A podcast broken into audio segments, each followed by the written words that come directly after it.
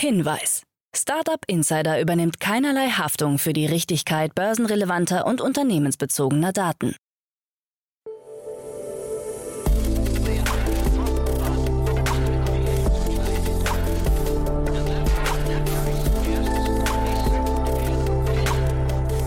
Startup Insider Daily.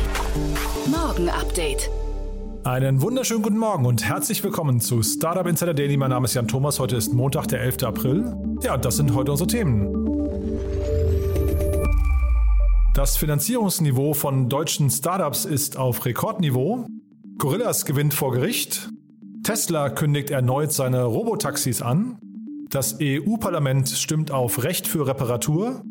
Und nach dem jüngsten Gerichtsurteil durch die Grünen-Politikerin Renate Künast muss Facebook ab sofort proaktiv nach Hassredekopien suchen.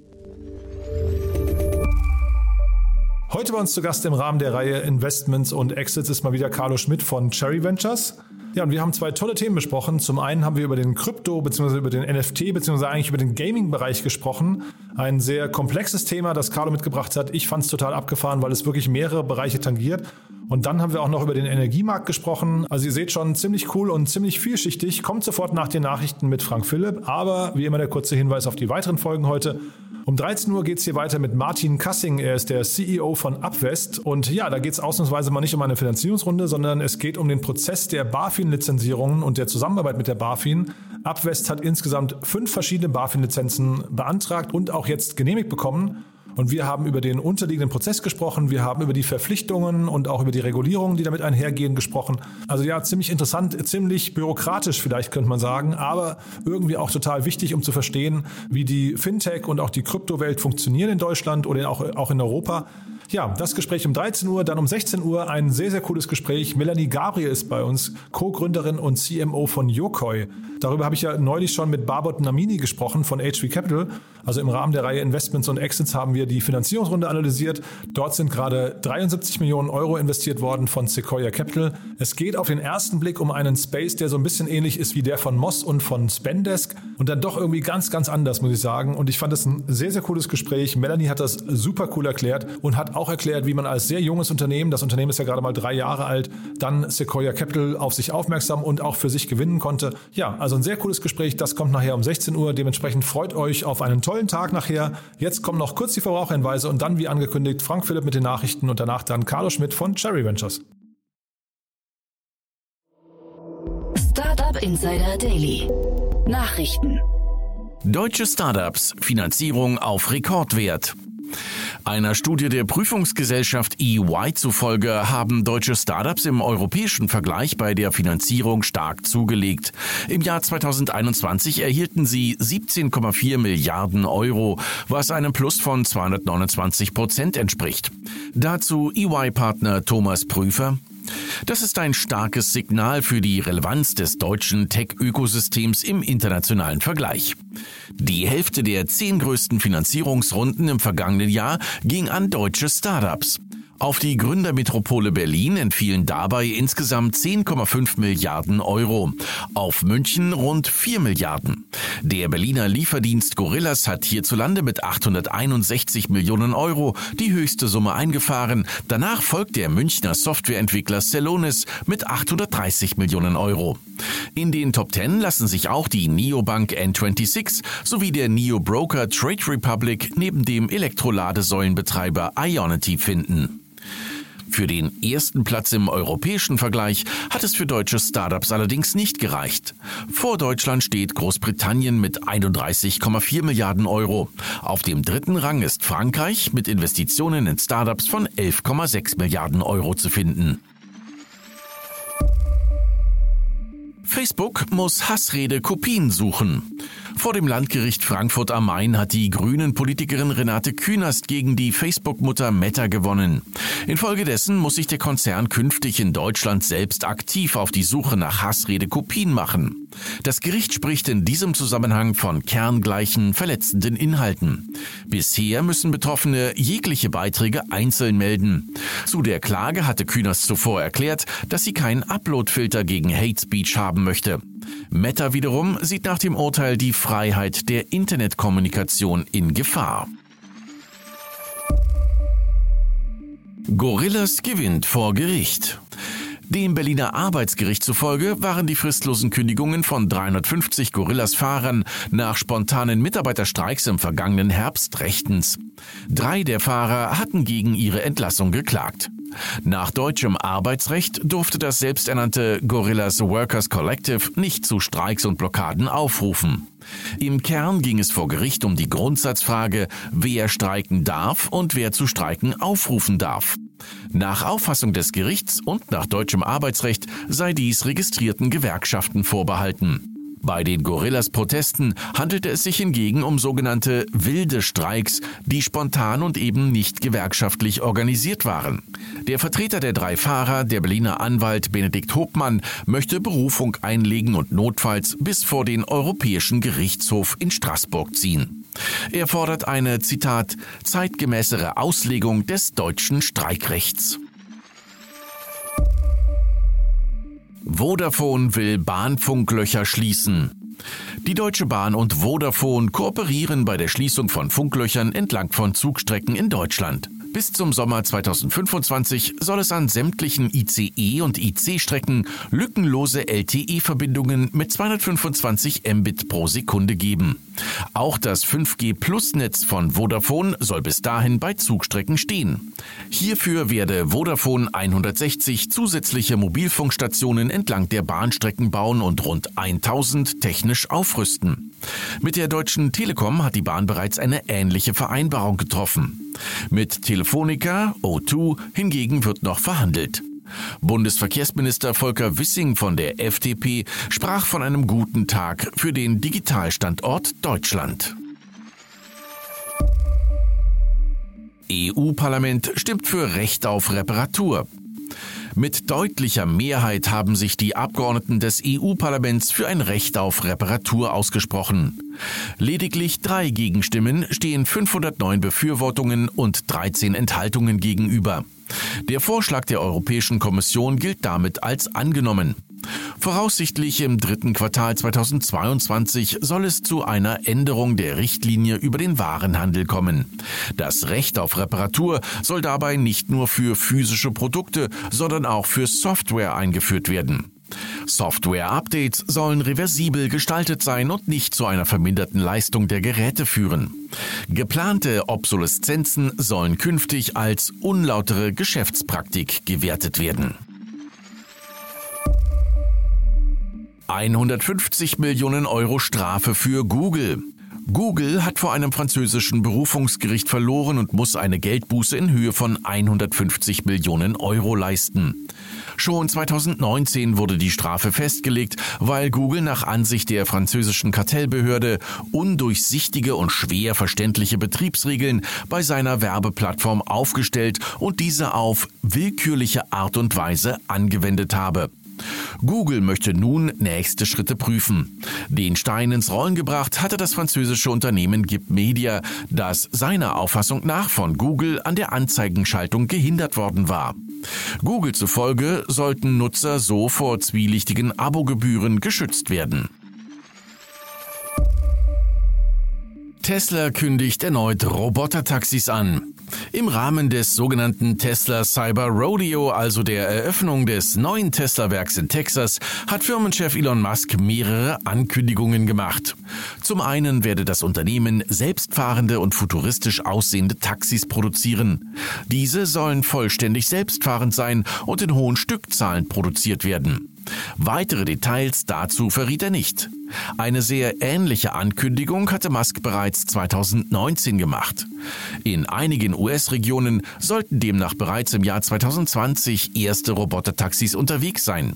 Im Januar dieses Jahres hatte Musk dann öffentlich verkündet, er wäre schockiert, wenn es Tesla nicht gelinge, autonomes Fahren anzubieten, das sicherer sei als ein Mensch am Steuer.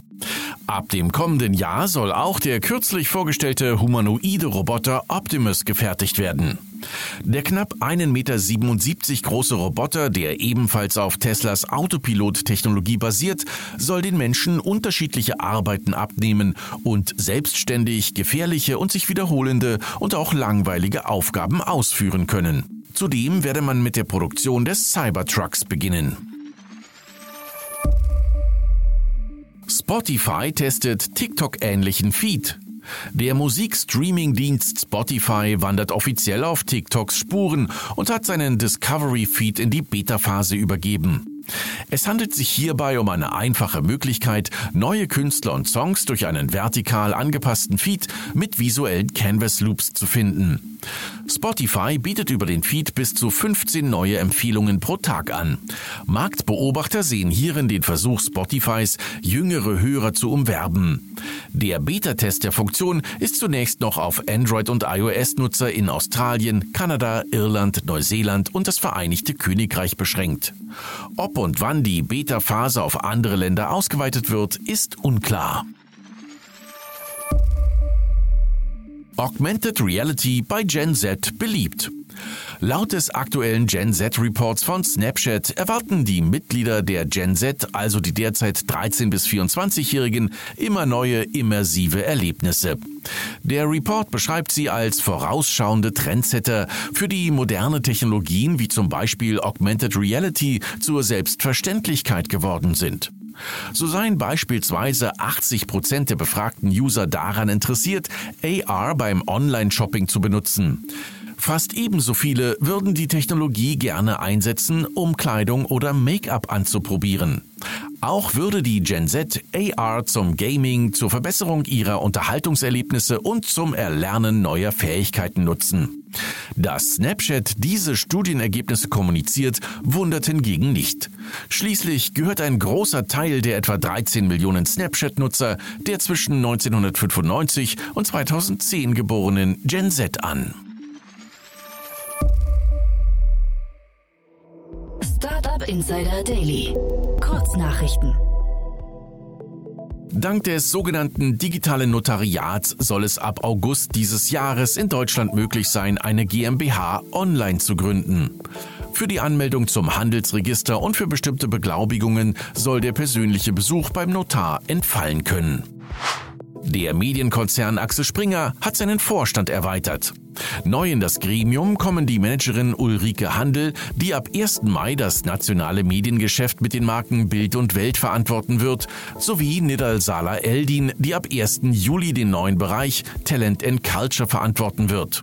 Das bisherige Vorstandsmitglied Stefanie Kasper verlässt das Unternehmen zum 31. Juli. GD Logistics hat in Shanghai mit dem Einsatz autonomer Lieferroboter begonnen, um während des Corona-Lockdowns die kontaktlose Zustellung auf der letzten Meile für bestimmte abgesperrte Stadtteile zu ermöglichen. Der eingesetzte Roboter kann bis zu 100 Kilogramm an Waren laden und bewegt sich mit Hilfe von KI-Technologie und mehreren Sensoren. Nachdem Elon Musk unlängst erst fast 73,5 Millionen Aktien von Twitter gekauft hat und mit einem Anteil von 9,2 Prozent nun der größte Aktionär von Twitter ist, hat er einen provokanten Tweet publiziert. Stirbt Twitter, so seine Frage. Zur Begründung verwies er auf Nutzer wie Barack Obama, Justin Bieber, Rihanna oder Cristiano Ronaldo, die viele Follower haben, aber nur selten Tweets absetzen. Einer umfangreichen Langzeitstudie der Oxford University zufolge gibt es keinen erkennbaren Zusammenhang zwischen Handys und Gehirntumoren. Die von Smartphones abgegebene Strahlung sei nicht dafür verantwortlich, dass Tumore häufiger entstehen. Grundlage der Studie sind die Daten aus der fortlaufenden UK Million Woman Study, an der jede vierte britische Frau teilgenommen hat, die zwischen 1935 und 1950 geboren wurde. Und das waren die Startup Insider Daily Nachrichten vom Montag, den 11. April 2022. Startup Insider Daily. Investments und Exits. Ja, ich freue mich. Carlo Schmidt ist wieder hier von Cherry Ventures. Hallo Carlo. Hallo Jan. Freue mich sehr, dass du da bist und ja, ich also ja, wird ein cooles Gespräch. Ich kenne ja die Themen schon, äh, sehr, sehr interessant finde ich. Ähm, wir können fast die Brücke äh, schlagen, aber vielleicht fangen wir trotzdem mal mit Cherry Ventures an. Ein paar Sätze zu euch, dass äh, jeder, der euch noch nicht, was ja eigentlich fast nicht sein kann in der Szene, aber wer euch noch nicht kennt, äh, euch jetzt kurz kennenlernt. Ja, gerne. Also wir sind ein Frühphaseninvestor mit Sitz in Berlin, investieren aber in ganz Europa, haben keinen besonderen äh, Industriefokus, machen grundsätzlich alle Themen, aber haben uns äh, quasi auf die Seed- und die Pre-Seed-Runden äh, spezialisiert.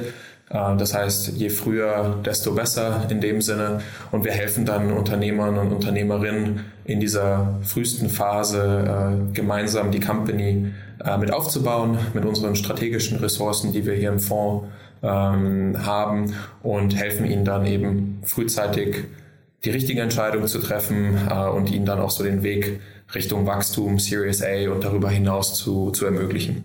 Dann also als unvorbereitete Frage, was sind denn so frühe Entscheidungen, wo man, wo man als Startup viel falsch oder richtig machen kann?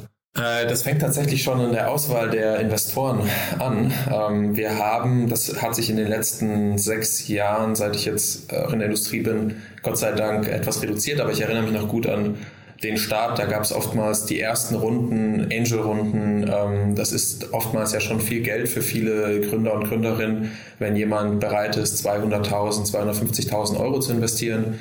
Ähm, und was dann passiert, ist, dass sie dann bereit sind, 50 Prozent, 60 Prozent, äh, aber auch schon 30 Prozent sind in der Regel zu viel Equity, was rausgeht. Das heißt, äh, das Cap-Table-Management vom ersten Tag ist eigentlich extrem wichtig, weil äh, es gibt in den seltensten Fällen einen Weg zurück. Und wir sehen da leider ähm, oftmals ja, nicht mehr ideale Cap-Tables, was insofern, und das ist vielleicht nur zur Erläuterung, ähm, was insofern ein Problem ist, als dass die Incentivierung natürlich mit jeder Runde ähm, auf der Gründerseite oder Gründerinnenseite ein Stück weit runtergeht. Heißt, sie müsst ja immer in jeder Runde bestimmte Ab äh, Anteile abgeben. Und wenn die wenn es dann in der Firma nicht so läuft wie gewünscht und das passiert dann doch in der Regel häufiger, ähm, dann wollen wir sicherstellen, dass das Team halt genügend incentiviert ist, auch durch diese Phasen äh, gut durchzukommen. Und wenn man halt noch vor der Seed-Runde oder wenn nur vor der Seed-Runde das Gründerteam nur äh, 40, 30 Prozent am Ende hält äh, und wir so unsere normale Dilution für die Seed, Series A, Series B einkalkulieren, dann sehen wir halt da nicht genügend Incentivierung auf, auf Gründer, Gründerinnenseite. Insofern, das ist ein sehr konkretes Beispiel, was von Tag 1 an äh, schief läuft oder schief laufen kann. Ähm, sag mal, und heißt das dann aber, ihr habt auch schon äh, äh Cap-Tables oder Gründern abgesagt, weil der Cap-Table nicht funktioniert hat? Ja, absolut. Also davon gibt es tatsächlich, oder gab es äh, oft, oft und viele Beispiele. Ähm, und umso mehr sehen wir es eigentlich auch als unsere Pflicht, darauf hinzuweisen und ähm, Teams äh, frühzeitig äh, da ein, ein, Gefühl zu geben, ähm, was, was man machen soll und was man eben nicht machen soll. Ich habe, was ich aber vorhin schon gesagt habe, ähm, da hat sich die Industrie Gott sei Dank äh, in die richtige Richtung entwickelt und solche Cap-Tables sehen wir immer weniger. Ähm, aber das vielleicht dann nochmal als äh, Anführungszeichen Warnung für äh, deine Hörer da draußen. Ähm, ja, äh, auch wenn es sich für, für äh, wenn es sich wie viel Geld anfühlt, bedeutet es nicht automatisch, dass man die Hälfte seiner äh, Firma von vornherein äh, abgeben will. Vielleicht als Richtgröße hier nur noch. Wir sagen eigentlich immer so in diesen Pre-Seed-Seed-Runden, so, ein gesunde, so eine gesunde Dilution liegt so bei 20, 25 Prozent. Ähm, aber das, wie gesagt, kann dann von Fall zu Fall ähm, auch äh, sich ein wenig ändern. Ja, nee, super spannende Insights. Und wahrscheinlich ist es ja meistens auch gar nicht nur die Gier, die dann bei diesen Business Angels dahinter äh, steckt, sondern vielleicht auch Unerfahrenheit. Ne? Ähm, dann macht es vielleicht auch Sinn, mal ab und zu nochmal einen, weiß nicht, einen Mediator dazu zu holen, oder? Ja, Unerfahrenheit und ich glaube auch ein Stück weit Risikominimierung. Ich glaube, das hält so, das, das passt so ein, oder geht sogar ein wenig ineinander über, weil ähm, man muss sich ja bewusst sein als Angel, dass das die risikoreichste Asset Class ist, die es so am Markt gibt. Und was einige Angel, vielleicht die Unerfahrenen insbesondere, halt machen, ist, sie wollen ihr Risiko in dem, äh, sie wollen ihr Risiko in dem Maße minimieren. Sie sagen, ich bin bereit, in diese Asset Class zu investieren, aber ich möchte dafür halt eine hohe Ownership, äh, ein hohes Ownership haben. Und das funktioniert halt insofern nicht, als die als Venture Cases oder als Companies, die ähm, für die ein Venture Case werden wollen, dass die Rechnung so ist, dass man einen sehr, sehr kleinen Prozentsatz an einer sehr großen äh, Firma hält, ähm, sodass sich die Returns darüber definieren und nicht, äh, ich halte 50 Prozent von einer Company, die dann am Ende 10 Millionen wert ist, weil so ein, so ein Investment Case wird dann wiederum Follow-on Capital in der Form von VCs nicht äh, oder wäre nicht attraktiv. Und ich glaube, das ist so ein Stück weit, äh, da, die Punkte hängen vielleicht sogar ein Stück weit zusammen, Unerfahrenheit, und dann Risikominimierung. Mhm. Also super spannend. Äh, ich wollte das jetzt gar nicht so, so äh, vertiefen, aber es ist natürlich total interessant, weil jetzt auch gerade vor dem Hintergrund deiner Erfahrung ähm, ein super Punkt finde ich, vor allem wenn man da eigentlich jetzt relativ leicht dann vielleicht auch Fehler vermeiden kann. Lass uns trotzdem mal einsteigen in die Themen von heute. Du hast ja zwei super spannende Themen mitgebracht und das erste, ich weiß gar nicht, bist du jetzt momentan schon, äh, bist, bist du noch VC oder bist du eher auf dem Play-to-Earn-Trip? Äh, sehr, sehr, sehr valide Frage. Ähm, also ich glaube, wenn das Spiel rauskommt, worüber wir jetzt reden, dann werde ich vielleicht mich Richtung eher Richtung Play to Earn bzw. Play and Earn orientieren. Aha. Ja, erzähl mal. Äh, der Fußballmarkt, da kommt ein, kommt ein neuer wichtiger Player nach Sorare, kann man fast sagen, ne? oder, oder gar nicht in Konkurrenz zu Sorare, doch, eigentlich schon. Ja, nicht, nicht in Konkurrenz, weil es da ein tatsächliches ähm, ein tatsächliches Spiel, äh, also ein, ein tatsächliches Game aller FIFA ist was auf den Markt kommt. Die Company heißt Goals. Ähm, da wurde gerade die Seed-Runde in Höhe von 15 Millionen Dollar announced, die von Northzone angeführt wurde. Ähm, wir haben schon vor oder Mitte letzten Jahres, Ende letzten Jahres ähm, quasi die Pre-Seed gemacht, dass nur der Gründer Andreas mit der Idee auf uns zugekommen ist. Ähm, weil wir, äh, also ohne jetzt zu weit auszuholen, ich glaube, es ist ein wahnsinnig äh, ambitioniertes Ziel, was er sich vorgenommen hat. Ähm, de facto FIFA zu entthronen. Ich glaube, FIFA, das FIFA-Franchise, gerade im E-Sports-Markt, sollte ja vielen ein Begriff sein. Läuft aber ähm, aus, glaube ich, ne? Ähm, FIFA als äh, also das Spiel. Das Spiel, da, da, sind, sind glaube ich, gerade dabei, den Namen zu ändern. Ne? Aber sorry, ich wollte dich gar nicht ja. unterbrechen. Nee, nee, ja. Äh, das kann sein, ja. Aber das, das Spiel als sich und die, die Lizenzrechte, was die Spieler und die ähm, Vereine angeht, die werden weiter fortbestehen. Ähm, aber grundsätzlich das Spiel selber, FIFA, war für mich äh, über viele Jahre ein enger, vielleicht ein zu enger Wegbegleiter.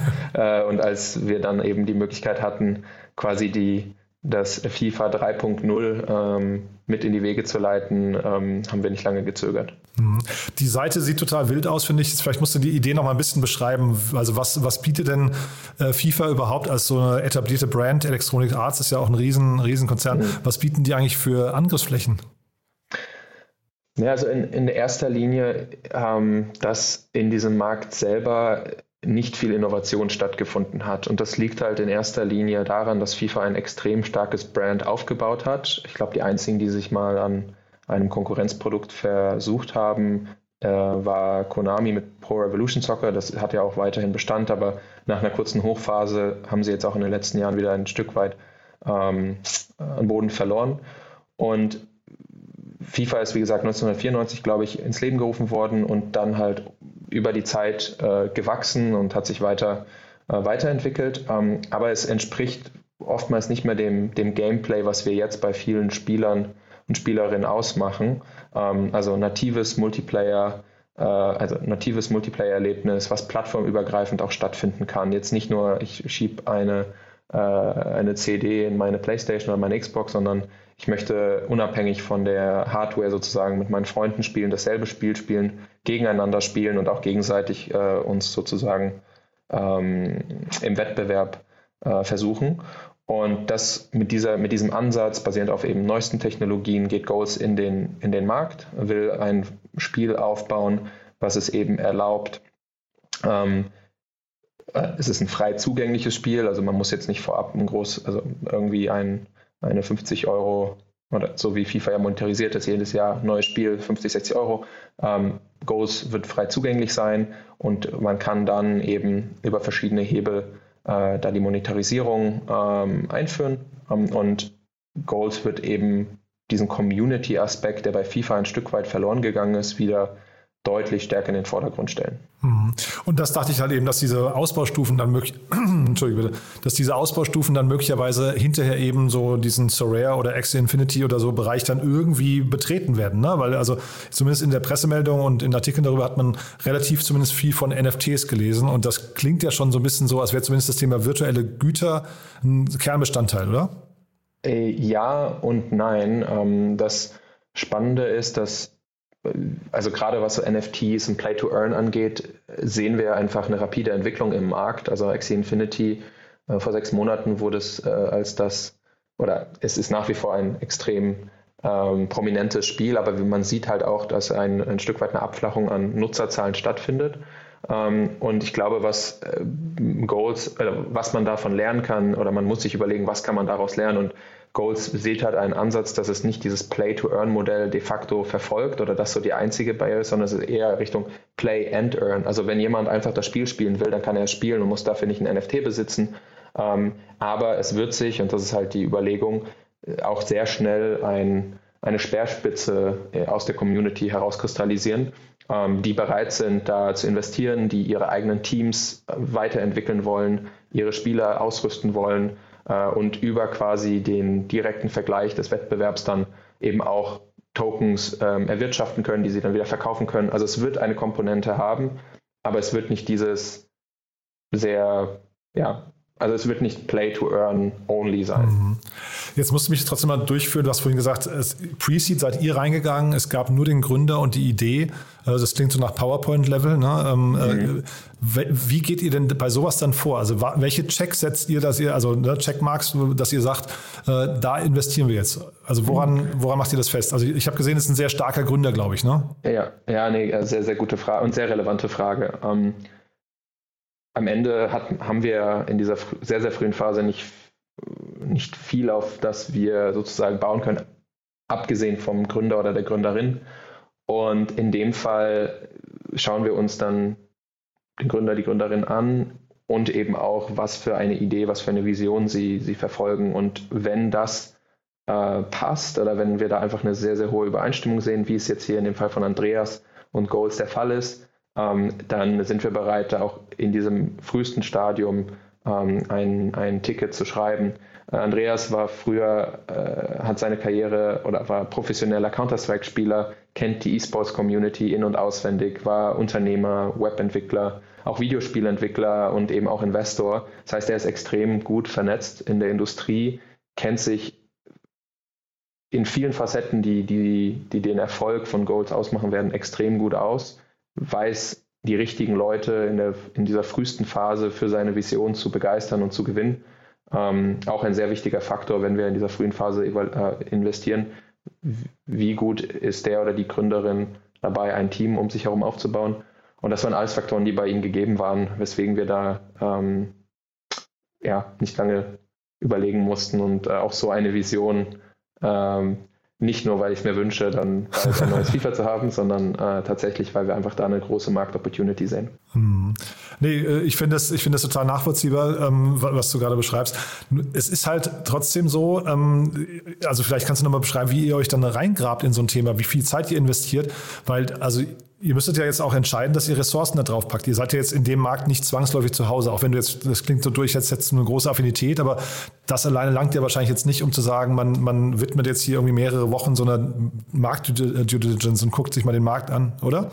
Nein, also ähm, ja und nein. Ähm, wir haben ja bei uns, bei Cherry haben wir bestimmte Investment-Schwerpunkte. Ähm, wir sind zwar industrieagnostisch unterwegs, aber wir haben, wie gesagt, bestimmte Industrieschwerpunkte. Mein Kollege Matteo ähm, kommt aus der Gaming-Industrie, hat sich da schon äh, lange mit beschäftigt, kennt sich da sehr gut aus, kennt die richtigen Leute ähm, und hat dann gemeinsam mit Sophia, unserer Partnerin in Stockholm, ähm, die Andreas persönlich kannte, auch schon für, für über mehrere Jahre, ähm, haben einfach dann den Prozess äh, geführt, das Ganze sich äh, im Detail angeschaut, mit Industrieexperten gesprochen, was muss, an was muss man glauben dass so eine Vision auch äh, Realität werden kann.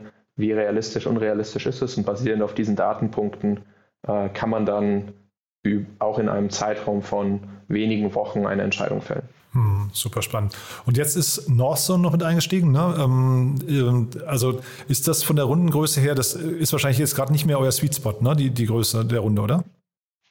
Nee, nicht mehr. Also das wäre, das, das, da war jetzt Northzone maßgeblich im Lead. Dadurch, dass wir eben in der Runde davor gegeben sind, haben wir jetzt auch natürlich mit investiert und weiter investiert. Ähm, aber wir haben quasi, ja, also es wäre jetzt nichts, wo wir sagen, ähm, aufgrund der Rundengröße, dass wir da jetzt den Lead machen wollen würden. Und jetzt habe ich gelesen, 30 weitere Spielentwickler, Veröffentlichungen bis Ende 2022. Das heißt, es ist jetzt gar nicht mehr so weit weg, ja? Ja, also die, ähm, die ich glaube, den, den Piloten sozusagen will Andreas schon im Sommer äh, launchen. Ähm, ich hoffe, wir als Investoren dürfen da einen Sneak Peek bekommen und dürfen da schon mal äh, testen. Also ich würde mich zumindest zur Verfügung stellen.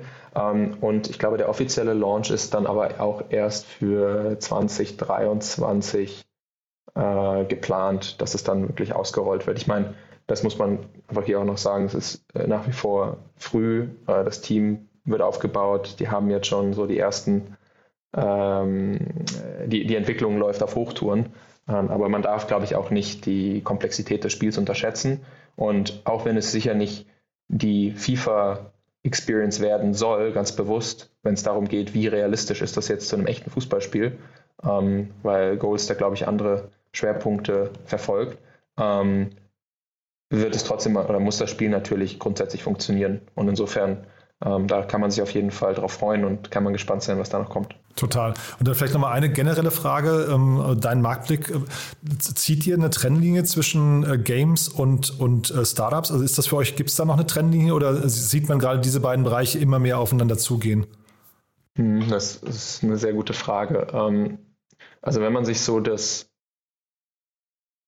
ich denke, dass die, die Trennlinie, Trennlinie verschwimmt ein Stück weit. Ich würde sagen, wir würden jetzt nicht äh, unbedingt immer, also wir würden jetzt nicht Games per se äh, als, ähm, als Kategorie sehen. Ich glaube, Games gehören zu der ganzen Gaming-Welt dazu, aber da geht da es dann auch um Infrastruktur, Game Studios, ähm, die eventuell als Investment Case spannend sind.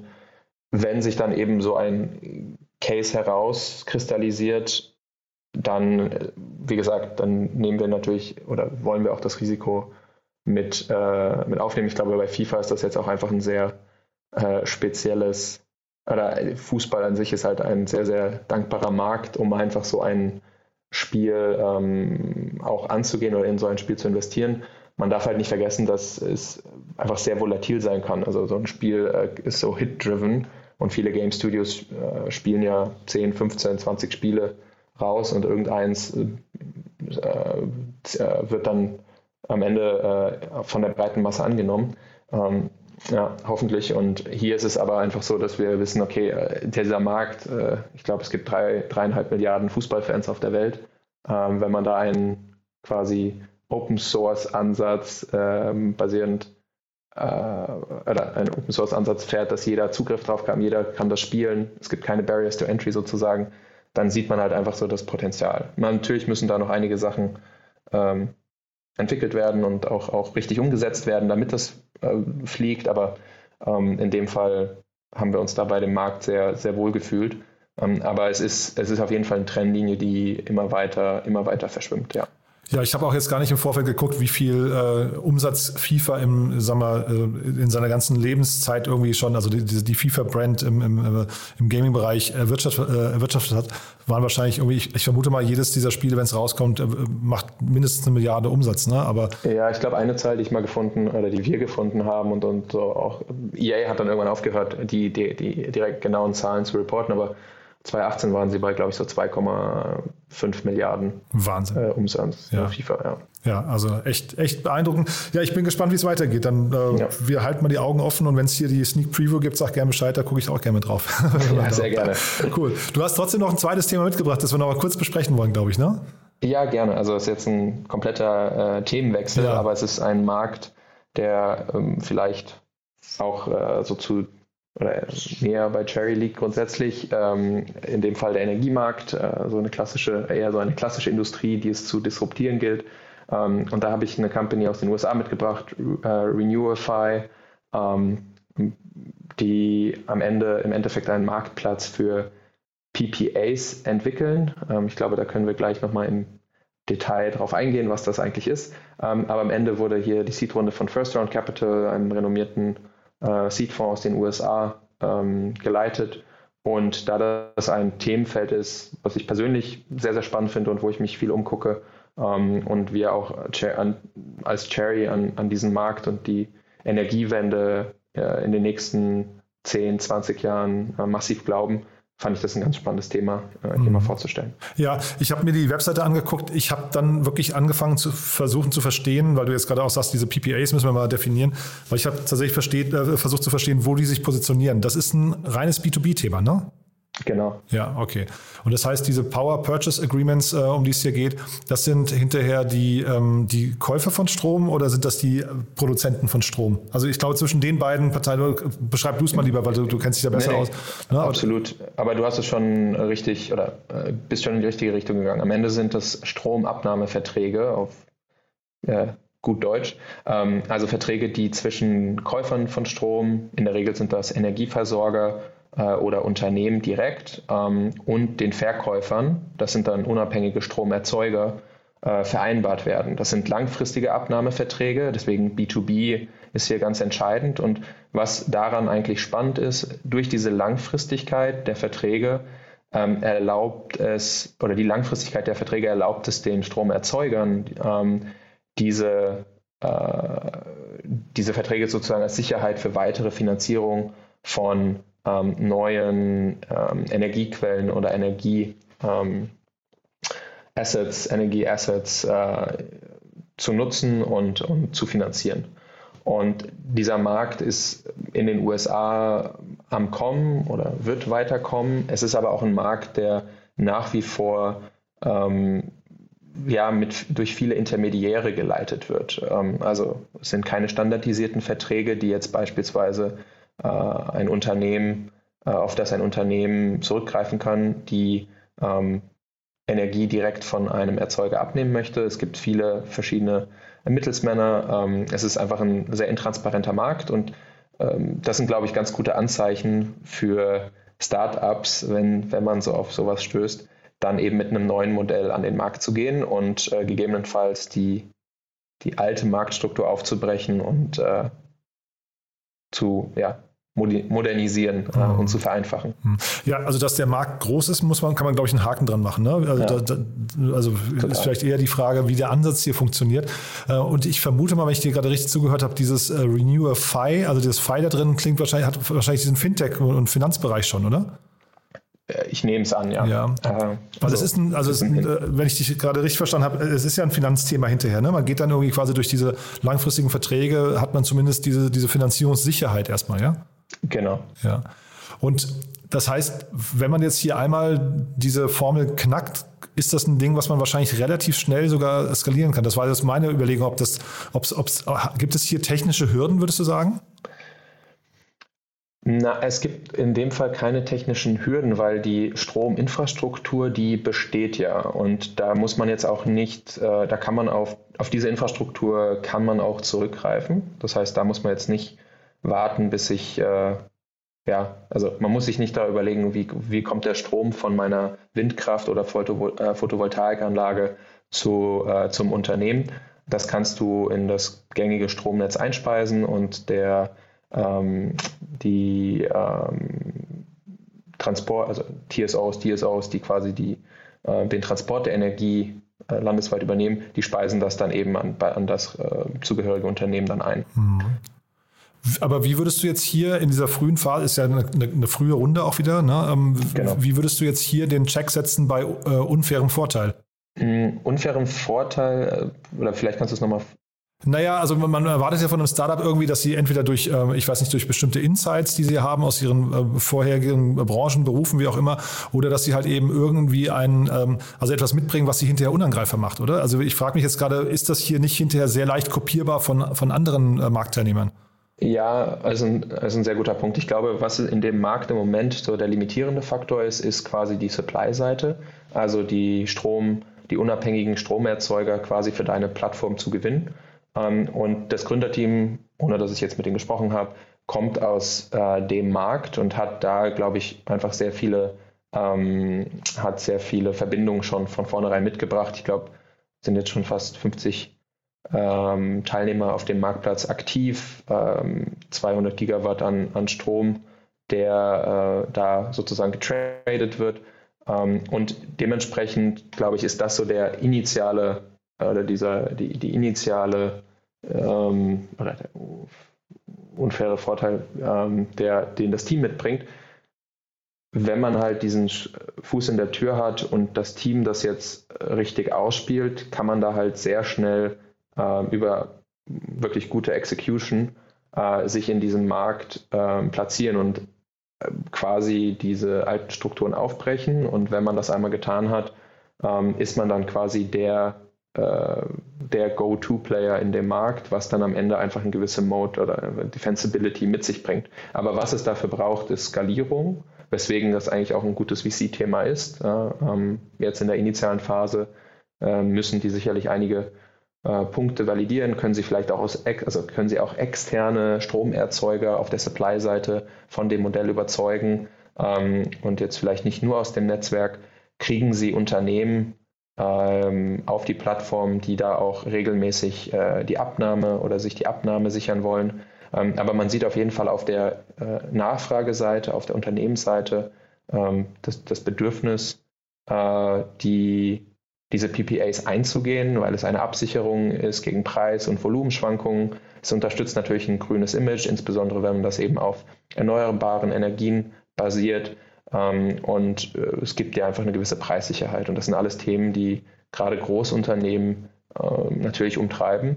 Und wenn man die Supply-Seite für sich gewinnen kann, ähm, dann kannst du da eben in hast du am Ende die, die Möglichkeit, hier ein, ein, Modell mit Netzwerkeffekten aufzubauen. Mhm. Und du sagst gerade, es ist ein VC-Case, kann ich auch total verstehen, aber es klingt auch so ein bisschen nach einem Venture-Debt oder, oder äh, Fremdkapital-Case, oder? Dass man hier eigentlich, wenn man in die Vorfinanzierung oder zumindest die Finanzsicherheit geht, das kriegst du jetzt mit diesen äh, drei Millionen, die sie jetzt zur Verfügung haben, noch nicht hin, oder?